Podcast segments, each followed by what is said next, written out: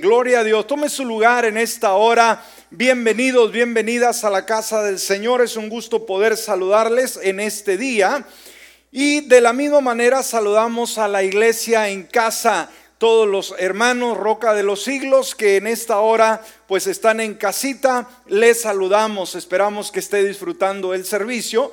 De la misma manera a toda la gente que nos está viendo a través de las redes sociales, usted que nos ve a través de YouTube, le saludamos de una manera especial, no se desconecte, Dios tiene una palabra para su vida. Y todos aquellos que nos ven a través de Facebook Live en cualquier lugar, en cualquier país del mundo, pues les saludamos también. Y aquellos que nos escuchan a través de la radio, a través de las diferentes emisoras afiliadas eh, que diariamente están al tanto de la programación, de la misma manera les saludamos. Dios tiene una palabra relevante para su vida. ¿Cuántos estamos contentos en este día?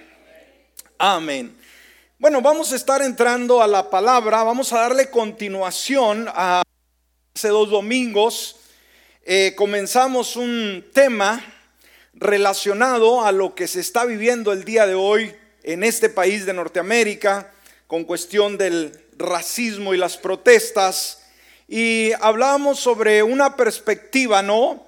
Bíblica con relación al racismo y vamos a estar dando una segunda parte, la continuación de ello. Y el tema en esta hora le he llamado el pecado del racismo. Amén. ¿De qué vamos a hablar en esta hora? El pecado del racismo. Si usted tiene una idea muy vaga de lo que el racismo es, cada quien puede tener diferentes ideas, pero desde la perspectiva bíblica debemos de entender que el racismo no solamente es un mal que aqueja a nuestra sociedad, es un pecado. Dios lo declara de esa manera. Dice Mateo en el capítulo 7, versículo 12. Vaya conmigo a Mateo capítulo 7, versículo 12. Y mire lo que dice Jesús. Así que todo lo que quieran que hagan los hombres, por ustedes, así también hagan por ellos, porque esto es la ley y los profetas. De una manera más clara, de la manera que queremos que nos traten los demás, vamos a tratarlos. Ese es un principio bíblico, amén, que funciona y que nos hace ver a cada uno de nosotros el hecho de cómo vamos nosotros a mirar nuestro prójimo. Ahora, se ha dicho, iglesia, que el racismo es un problema de piel, ¿sí? O sea, el color de la piel. Pero no es tanto un problema de la piel, es un problema de pecado. O más específicamente, es un problema de pecado que tiene que ver con la piel. Amén. Ahora, el racismo no es un problema de negros contra blancos. No, no, no, para nada. El racismo no se limita a, ciertos grupos, sino es un problema global. A lo largo de los países se hace, se ve esa evidencia, se resalta de diferentes maneras, de diferente intensidad. En algunas partes del mundo la discriminación se hace en base a un estatus económico. Dijimos, no se limita simple y sencillamente al color de piel, sino también la persona es discriminada cuando vive en pobreza, cuando no tiene los recursos, cuando no tiene la educación, muchas veces el hombre tiene la tendencia a reducirlos, a hacerlos a un lado como personas de segunda clase. Entonces dijimos, algunos la discriminación la basan en el asunto económico, otros por la etnia indígena, su trasfondo cultural. Y aún se hace distinción, obviamente, sobre el color de la piel. El racismo manifestado de una manera o de otra es un asunto de suma importancia por el cual debemos considerarlo, escúcheme, a la luz de la palabra. No es necesariamente basarnos en lo que dicen los libros en las universidades, de los conceptos que se han levantado a través de los años, sino que tengamos una perspectiva balanceada, bíblica. ¿A cuánto nos interesa lo que Dios dice sobre los diferentes problemas de la sociedad? a todos. El racismo no es un problema menor, es un problema muy serio.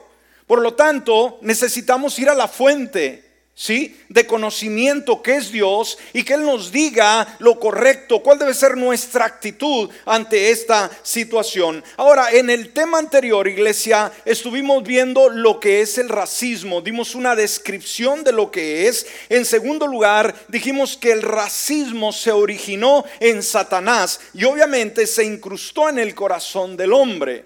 El racismo no nace de Dios, ¿estamos? Surge en Satanás. Y en tercer lugar, debemos de entender que Dios solamente creó una raza, la raza humana. Amén. Él no hace excepción entre colores, entre tamaños, sucesivamente. Ahora, vamos en esta hora a ver las teorías del hombre. El hombre a través de los años ha generado un sinfín de teorías y vamos a ver una muy agresiva la cual ha sido la base en la cual muchos personajes, naciones, han basado su criterio para favorecerse y hacer del racismo esa distinción y menospreciar a culturas, a personas sucesivamente. ¿Sabe? Durante el siglo XIX, mejor dicho, en el 1859, Carlos Darwin, ¿cuántos han oído de Carlos Darwin? Este tipo, ¿verdad? Que de una forma única eh, hace una, escribe una eh, teoría, la, teoría de la evolución, que a pesar de tener tantos años, es increíble el impacto que ha tenido en el mundo entero. Hoy en día las universidades Ah, le ponen un cuidado, una atención como si fuera una realidad, aun cuando el título dice la teoría. La teoría es algo no probado. Es algo que simplemente se dictó y punto. Mas sin embargo, dijimos, la gente supuestamente intelectual lo ha dado como un hecho. Bueno, este Darwin eh, publicó el libro titulado El origen de las especies. Eh, el libro que documenta el proceso de la evolución. Algo tan absurdo, ¿no? Que ni los niños son capaces de poder aceptar que nosotros, que tenemos eh, memoria, que tenemos cerebro, que, que somos inteligentes, ¿cómo podemos venir de un mono? Eso es algo absurdo. ¿Le cabe en su mente? Eso es algo, disculpe la palabra, esto es algo tonto que nadie debe de aceptar que venimos de un mono. Dios nos creó. Pero dijimos, los intelectuales aún en el día de hoy niegan que venimos de parte de Dios y se aceptan la evolución como un hecho. Ahora, Darwin creía en un orden natural para el desarrollo de las especies y él decía, simplemente los débiles, las especies que iban evolucionando, las que eran fuertes permanecían, las débiles simplemente morían. Ahora, en base a eso, los científicos y los filósofos utilizaron la teoría de la evolución de forma pseudocientífica para justificar el genocidio y el racismo. Eh, eh, el distinguir la gente, las culturas, las razas, como decía, el hombre ha clasificado las razas, Dios no creó razas.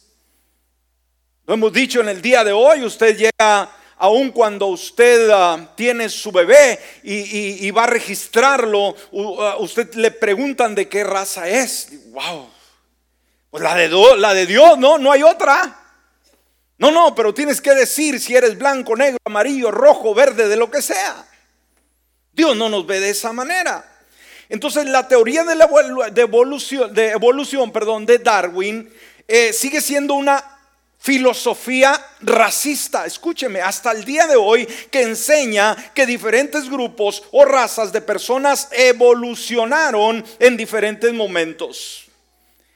Y han llegado Sí, a sacar sus conclusiones de que hubieron razas que no evolucionaron.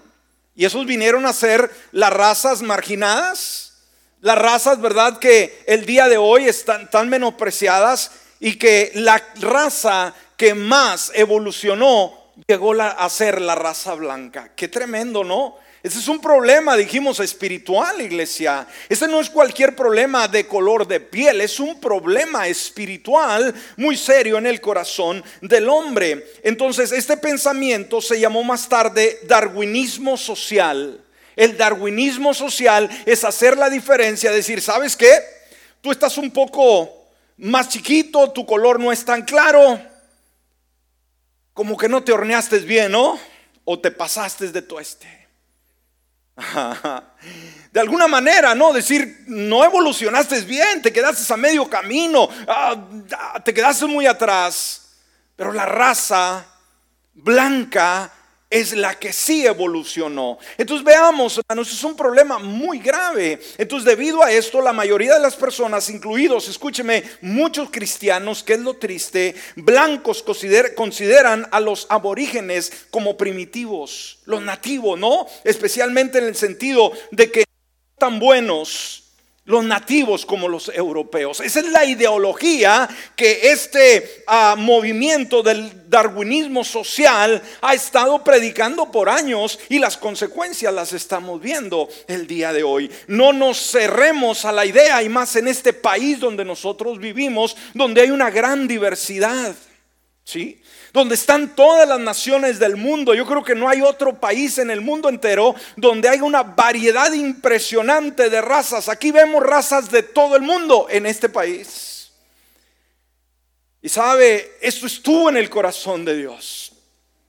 Quizás el, el pueblo la nación de los Estados Unidos, los anglosajones, no quieran aceptar este hecho, pero estuvo en Dios de que este fuera el punto de reunión y qué bendición.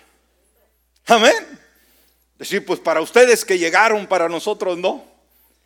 Hermano, recuerde que las cosas no suceden por casualidad. Y que este país que ha llegado a ser un gran país en el mundo entero, ¿usted cree que tiene que ver solamente con los anglosajones que recién colonizaron este país? ¿O ha sido por el esfuerzo de tantas culturas que hemos venido a darle forma a esta gran nación. ¿Qué piensa usted?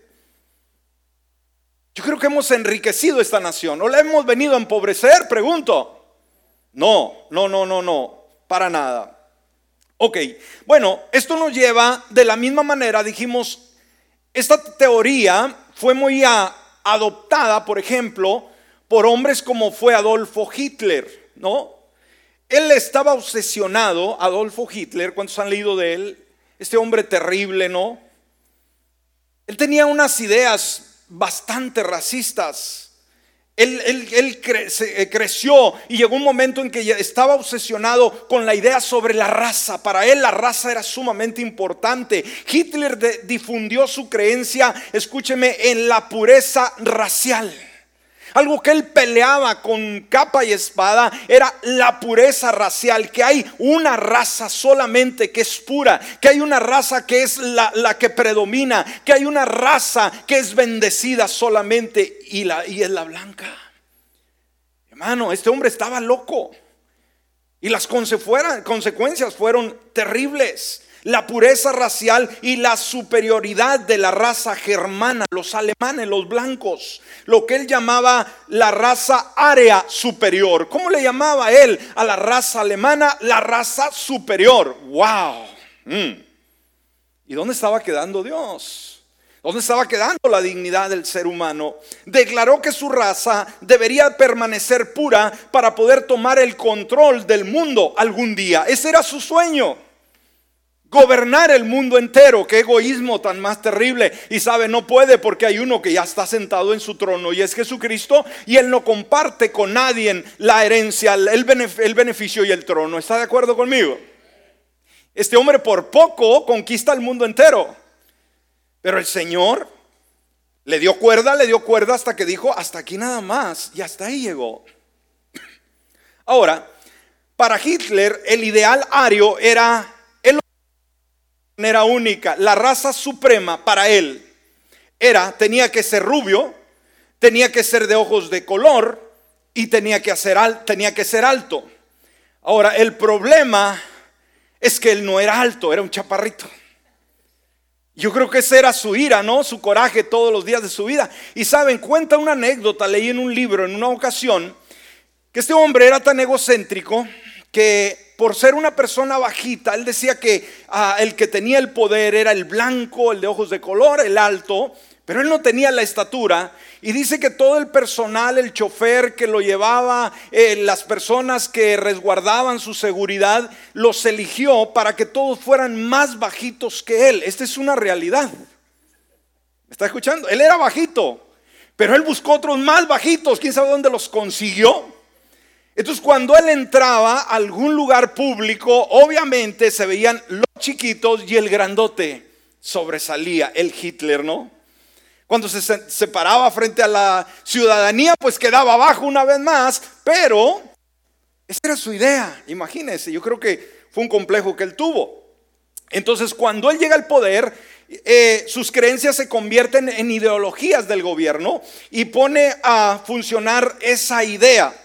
Entonces, por ejemplo, ellos pensaban que los judíos era una raza venenosa que vivía a costa de las demás razas y tenía que ser obviamente ah, borrada.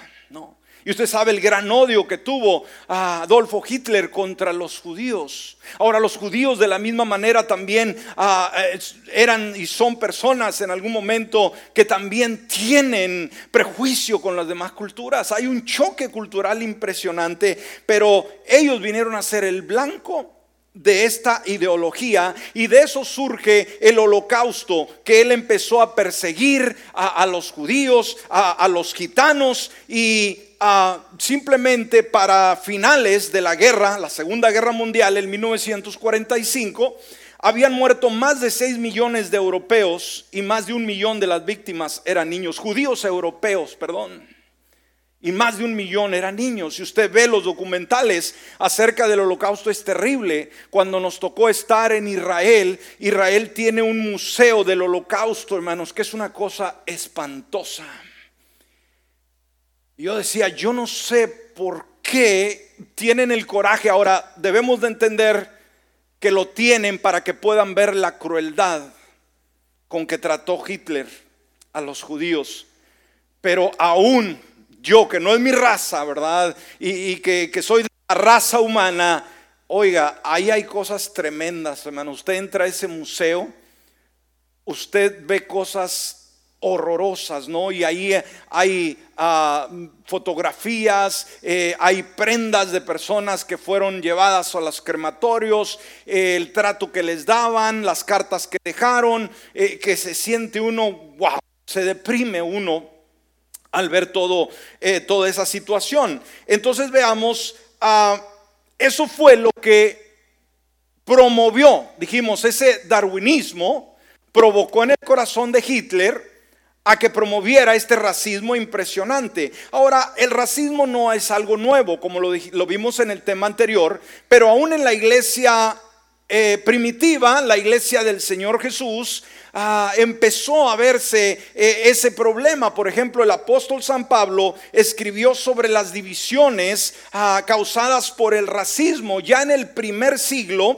era común asignar diferentes valores a, razas y a etnias. Ya había esclavos, había personas que ah, simplemente los amos las tenían como creados sin ningún salario, que eran dueños de ellos. Eh, y no solamente esto, sino dentro de la misma iglesia empezó a haber divisiones, obviamente divisiones por cuestiones también de raza y de cultura.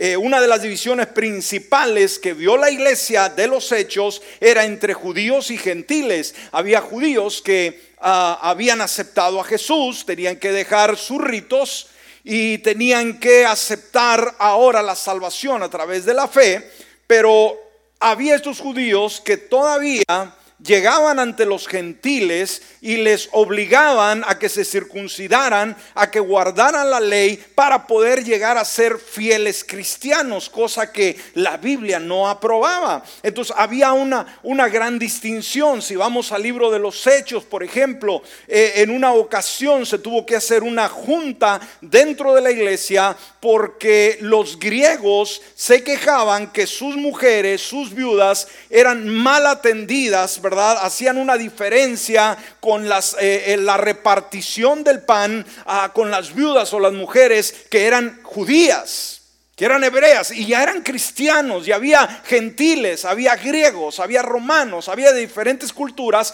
pero ya había una separación. Decía, bueno, a, las griegas les toca solamente un pan, pero a las judías les vamos a dar cinco panes. Un taco para los extranjeros, cinco para los mexicanos o latinos. Wow. Entonces, ¿qué hace Pablo? Ignora la situación para nada, sino que se dirige a esto. Por ejemplo, Romanos capítulo 10, versículo 12. Romanos capítulo 10, versículo 12 dice, porque no hay distinción. Fíjese, esta es la perspectiva bíblica. Usted podrá decir, es que somos diferentes, es que no somos los mismos. No, no, no, no. Vamos a ver lo que dice Dios, ¿sí? Dice, no hay distinción entre judío y griego. ¿Me escuchó? ¿Quién dice esto? Dios, hermanos. Amén. Pues el mismo que es Señor de todos es rico para con todos los que lo invocan. Entonces aquí dice judío y griego, pero se aplica blanco y negro. Se, se aplica a cualquier, a cualquier situación que tenga que ver con este problema del racismo, ¿no?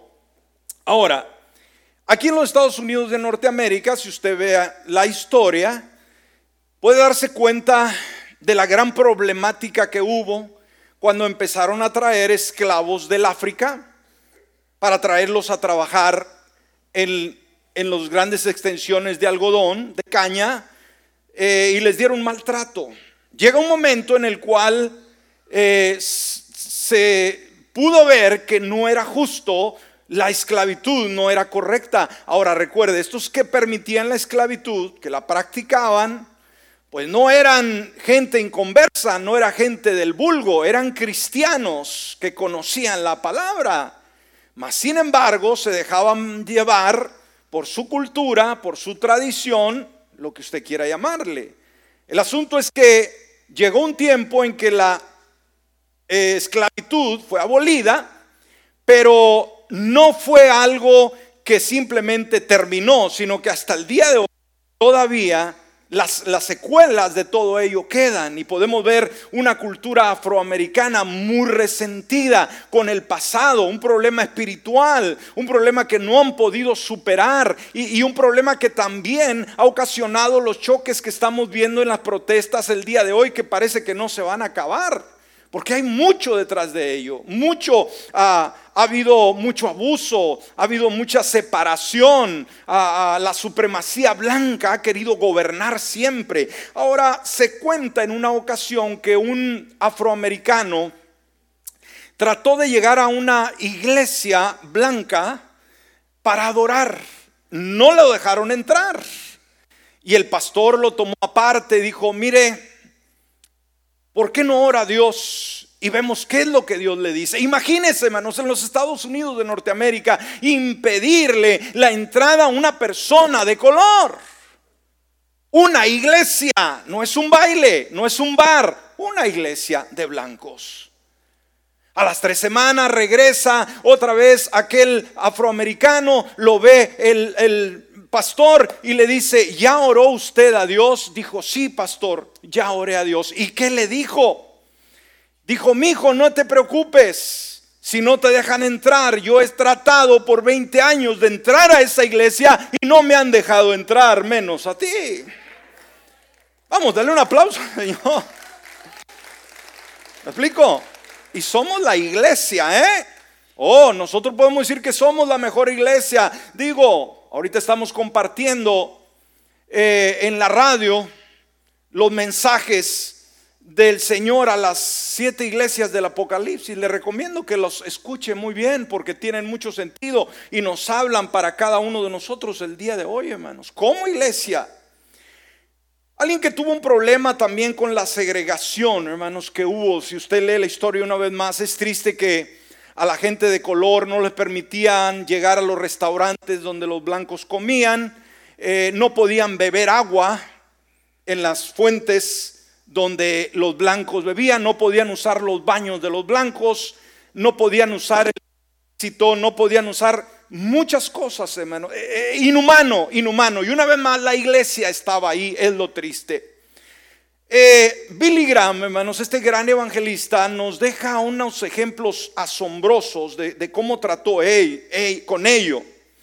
Y déjeme leerle algunos, algún hecho muy importante en la vida de este hombre que fue tajante. En ese tiempo las iglesias, ah, él era bautista del sur, ah, y, era un, caos, ¿no? La iglesia bautista del Señor era muy ah, tradicional, muy sectarista y no aceptaba para nada la gente de color en sus congregaciones y en sus eventos. Y nos dice, desde el momento en que se convierte Billy Graham, dijo que no, él dijo, no puedo entender la segregación en la iglesia, o sea, no puedo entender el racismo en la iglesia. Quizás afuera de la iglesia trato de comprenderlo porque no hay temor, pero dentro de la iglesia no debe de suceder. Ahora, para 1952 se sintió obligado a tomar lo que en ese momento se consideraba una posición dramática. O sea, pararse en pie y decir, todos somos iguales en una congregación grande de blancos era un pecado terrible. Los diáconos podían agarrar en peso al predicador y echarlo para afuera. Era un delito, ¿no? Ahora, en una ocasión él estaba programado para celebrar una gran cruzada evangélica en Jackson, Mississippi. Y los asientos habían sido arreglados, el gran estadio, para acomodar, acomodar a una audiencia segregada. O sea, dijeron, vamos a abrir, vamos a dar lugar, pero va a haber una sección de blancos y va a haber una sección de afroamericanos. Así que pusieron cuerdas, ¿no? Pusieron unos, unas cuerdas por ahí, unas sogas para dividir. Decir, los blancos se sientan en este lado, los afroamericanos hasta el fondo. A ver, cuando él llega a la cruzada, él vio esa separación. Era su cruzada, él iba a estar eh, predicando. Y cuando él llegó a la reunión, él personalmente se acercó y tiró de las cuerdas hacia abajo y se negó, negó a dejarlas volver a poner. Decir, las voy a quitar y nadie las ponga, por favor. ¡Wow! ¡Qué valor, ¿no? Ese fue uno, dice, de mis primeros actos de conciencia sobre la cuestión racial. De ahí en adelante decidí que nunca, escúcheme, predicaría a una audiencia segregada a donde lo invitaban a predicar y le decían, pues los afroamericanos van para un lado, los blancos para otro, no voy a predicar. Qué valor de hombre en los tiempos donde era complicado. Ahora, su asociado de toda la vida, Cliff Barrow, quien ha estado con Billy Graham por más de 40 años, recuerda el incidente. Dice, en realidad físicamente bajó las cuerdas y simbólicamente al hacerlo dijo, mire, todos somos iguales ante Dios. Todos somos uno y cada hombre tiene derecho a los derechos que disfrutamos y queremos. Tomó la delantera en aquellos primeros días en que no era popular. Billy siempre ha amado a las personas, ha apreciado y ha entendido en una dimensión muy singular el valor de un individuo sin importar su raza, color o origen étnico. ¿Qué, ejemplo tan más lindo, no? Cuando la cosa era bastante seria. Ahora, ¿cómo describe Dios al pecado del racismo? Vamos a entrar ahora en materia. Decir, pastor, ¿el racismo es pecado? ¿Por qué? ¿Cuál es la razón? Ahora, como creyentes no debemos de ser racistas. Todos tenemos algo de racismo en nosotros. Decir, ¿cómo? Sí, hay una naturaleza que se revela. Y dijimos, no es cuestión de solamente contra los anglosajones, los alemanes, los rusos, los chinos, sino aún en nuestra cultura latina, por el hecho de que no naciste en mi país, por el hecho de que comes diferente, por el hecho de que te ríes diferente, ya puedo hacer una excepción. ¿Me, me explico? No se vaya a los extremos, que solamente blancos contra negros. No. Podemos ser de la misma raza, de la misma cultura y estar bien separados por diferentes eh, situaciones. La mayoría de la gente sabe que el racismo está mal, ¿estamos de acuerdo? Pero como creyentes debemos nosotros tratar de entender porque es moralmente incorrecto a los ojos de Dios. Y vamos a ver algunas razones bíblicas rápidamente porque el racismo es un pecado ofensivo a Dios, ofensivo a la humanidad, ofensivo al Evangelio. Sabe, el racismo es un pecado en contra de Dios en dos formas particulares. Amén. En dos formas particulares, el racismo es un pecado en contra de Dios. En primer lugar, porque niega, niega, perdón, la fuente misma de la humanidad. ¿Qué es lo que hace el racismo? Niega la fuente, el origen, ¿sí? mismo de la humanidad, la imagen de Dios en el ser humano. ¿Me escuchó? El racismo niega la imagen de Dios en el ser humano. Sabe, la Biblia nos dice que fuimos hechos a su imagen y semejanza. Ahora, ¿qué quiere decir con esto? Decir, Dios se parece a mí, no necesariamente. Pero hay algo dentro de nosotros que se parece tanto a Dios. Nosotros le ponemos cuidado a lo físico. Dios va más allá, pero tenemos la imagen de Dios. ¿Qué nos dice Génesis capítulo 1, versículo 27? Creó pues Dios al hombre a su imagen, a imagen de Dios lo creó, hombre y mujer los creó. Este es un principio, esta es una verdad que debemos nosotros, hermanos, de respaldar, que debemos de declarar al mundo entero. No se engañe con la teoría de Darwin, de la evolución, para nada, eso es diabólico y eso promueve el racismo. Debemos de saber que todos fuimos creados a la imagen de Dios y creados por Él. Entonces, ¿qué es lo que hace el racismo? Pues simplemente el racismo destruye la semejanza de Dios en cada persona y por lo tanto repudia la creación y su bondad. Cuidado con ello. En segundo lugar, Dios nos ordena amar a nuestro prójimo como a nosotros mismos. ¿Me escuchó? Dios nos exhorta a amar a nuestro prójimo. ¿Quién es nuestro prójimo? No mi hermano. Solamente es aquel con quien convivo. Mateo capítulo 22, versículo 36 al 40. Le preguntaron, maestro, ¿cuál es el gran mandamiento de la ley? Versículo 37. Jesús le dijo, ¿quién habló aquí? Jesús. ¿Y cuál es el primer mandamiento? Amarás al Señor tu Dios con todo tu corazón, con toda tu alma y con toda tu mente. Este es el gran y primer mandamiento. Amén. Amarás a Dios con todo. Y eso es una verdad, debemos de amarle con todo. Pero no, no concluyó ahí, dijo, falta un segundo mandamiento. Recuerde, este es un mandamiento, no es una opción. Y el segundo, versículo 39, es semejante a él, amarás a tu prójimo como a ti mismo. De estos dos mandamientos depende toda la ley y las profecías. Un racista está clasificando y está degradando a una persona que fue creada a la imagen de Dios y no está respetando ni el primero ni el segundo mandamiento, porque un cristiano no puede ser cristiano y racista a la vez. Si los hay, Dios lo permite, cada quien elige qué va a hacer con su vida, pero no es un cristiano una persona que es racista y sea de cualquier color. Amén. Entonces esa segunda razón por la cual el racismo es pecado contra Dios es porque te ordena amar Dios a tu prójimo y el racista, ¿qué es lo que hace? Desprecia por cuestión económica, por cuestión de etnia, cuestión de color, cuestión de cultura. En tercer lugar, el racismo es un pecado de orgullo. ¿Me está escuchando? El racismo es un pecado de orgullo, una vez más. Una vanagloria, una vanidad que surge del ser humano. Uno se considera mejor que otra persona por nada más que una combinación genética de cromosomas. Es que yo soy europeo, es que yo soy acá y tú no.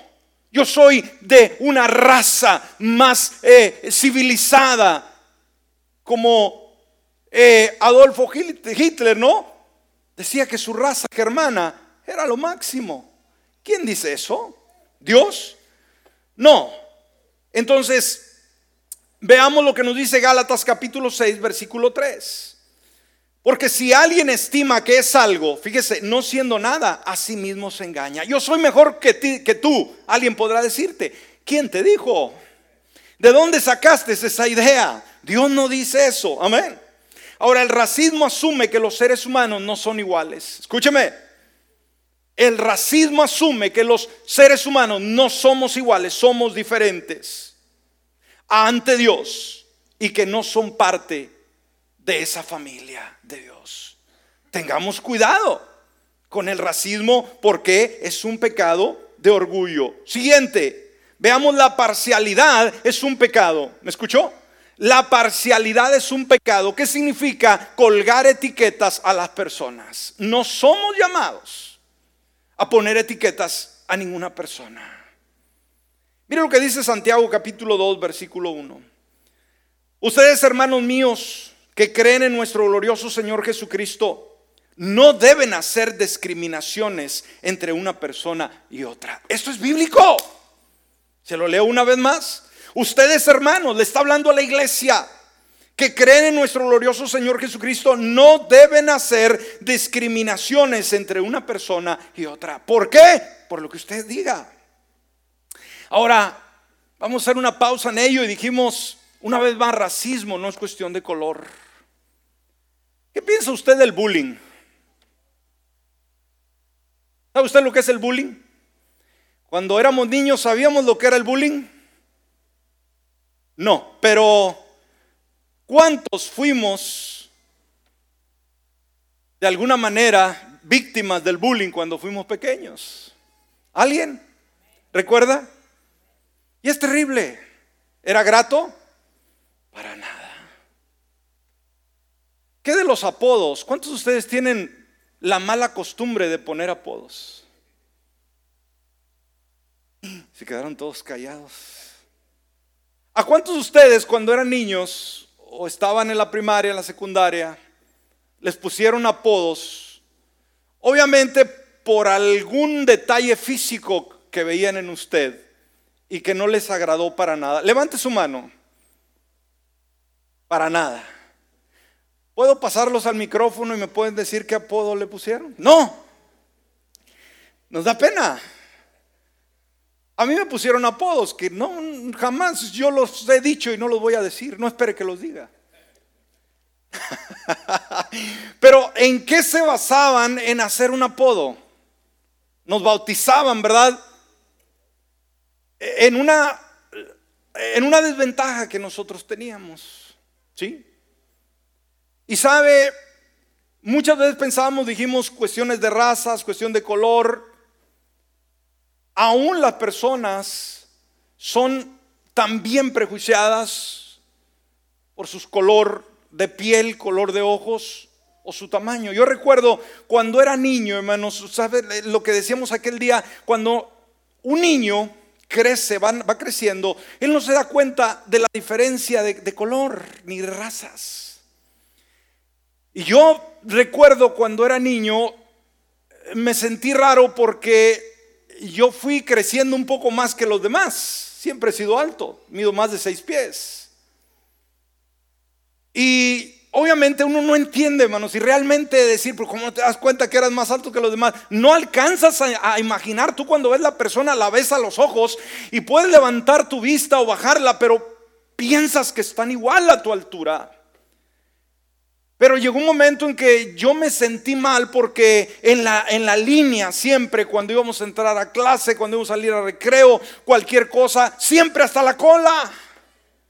Yo nunca tuve el privilegio de ser el primero en la lista. Siempre era el último. Y éramos dos, tres que éramos raros. Enfrente había unos chiquititos, ¿verdad? Chiquitos, chiquitos, eran los privilegiados. Pero nosotros hasta la cola. Ahora, usted puede decir, no, no hay problema. Para mí ya era un problema. Dice, ¿por, ¿por, qué me avientan hasta allá? Pero yo no entendía que era más alto, hermanos. Y tardó el tiempo para realizar que sí era más alto que los demás. Pero por ser alto, ahí es donde nacieron los apodos que no le voy a decir cuáles eran. Que me etiquetaron, ¿verdad? Y ya cuando me veían, ahí viene nada grato, ¿eh? Se los dijo. Entonces veamos, eso era discriminación. ¿Me explico?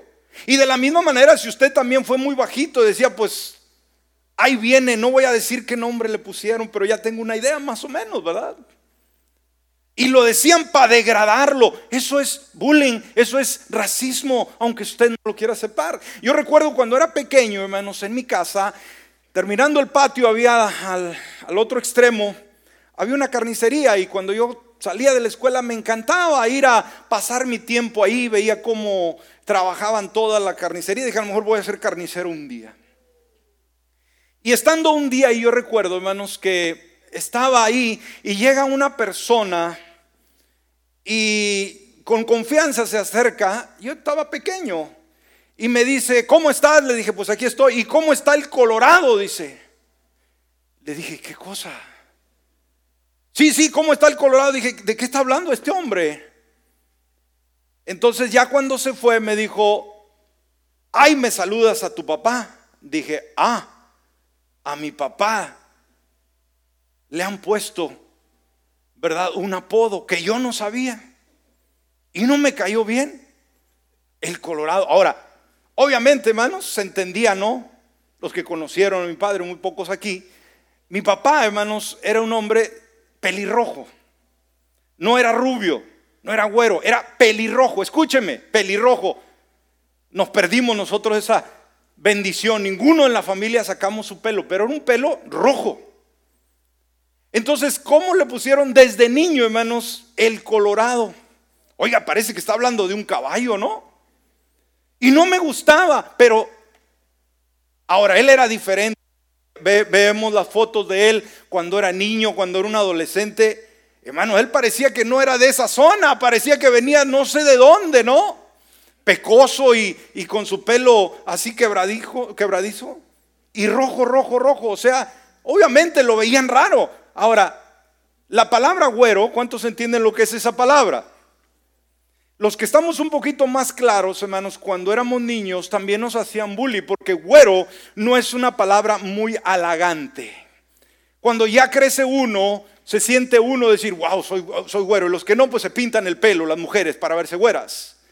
Pero cuando eres niño y eres güero, hermanos, e, es, una muleta que te agarran como de carrito, decir güero, pero no como algo digno. Y me afectó a mí también en lo emocional. Aunque usted no lo quiera, hermano, crea, yo no soy una persona rubia ni pelirroja, ¿no? Pero, por ejemplo, yo batallaba con mi hermano mayor porque de tanto que me asediaban y me decían cosas, que llegó un momento que yo me sentí celoso con mi propio hermano porque él tiene el pelo negro y yo no lo tenía. Escúcheme. Esto es una confesión que lo estoy haciendo por primera vez. Me sentía tan degradado que me anduvieran catalogando de esa manera. Para mí era un, daño emocional. Me explico, hermanos. Y otras desventajas que tenemos, que ya no tenemos tiempo, ¿verdad? Y no, no, no es bueno que sepa tanto de uno, porque usted tiene los... Pero dije, a todos, hermanos, nos ponían apodos degradantes, eso es racismo. Por eso, usted que tiene a Cristo, no tenga la costumbre de poner apodos. Hay un lugar, y no voy a decir, ¿verdad?, que aquí hay algunos hermanos que son originarios de ahí. Que en ese pueblo la gente se conoce por los apodos. Nadie conoce los nombres de las personas, pero ¿dónde está la hormiga y que el chivo y la vaca y el trompas y cuánta cosa? y una vez más, hermanos, no son eh, títulos buenos, son degradantes. Qué bonito, ¿verdad? Que dijeran lo contrario. Anterior aquí hubo un jovencito, ¿verdad? Que traía un apodo también desde su pueblo. A ver si no me meto un problema, me escucha por ahí, ¿verdad? Y a él le decían el guapo. Decía, ah, sí me acuerdo. Ahora, qué padre que le digan uno el guapo, ¿no? ¿A quién le gustaría? La guapa. ¿Te incomodaría usted que le dijeran eso? Pero qué problema si no es guapo o guapa. Amén. wow. Bueno, entonces todo esto, hermanos, es también racismo. Ah, bueno, el tiempo nos ha ganado. Eh, vamos a, irnos más adelantito ya para terminar. Ah, algo ya para cerrar, hermanos. El cielo no tiene lugar para el racismo. ¿Me escuchó? ¿Por qué no ser racista? Bueno, porque el racista se queda, el racista no se va. Por eso tenga mucho cuidado. Este es un problema, un pecado. Todo pecado no será bienvenido en el cielo.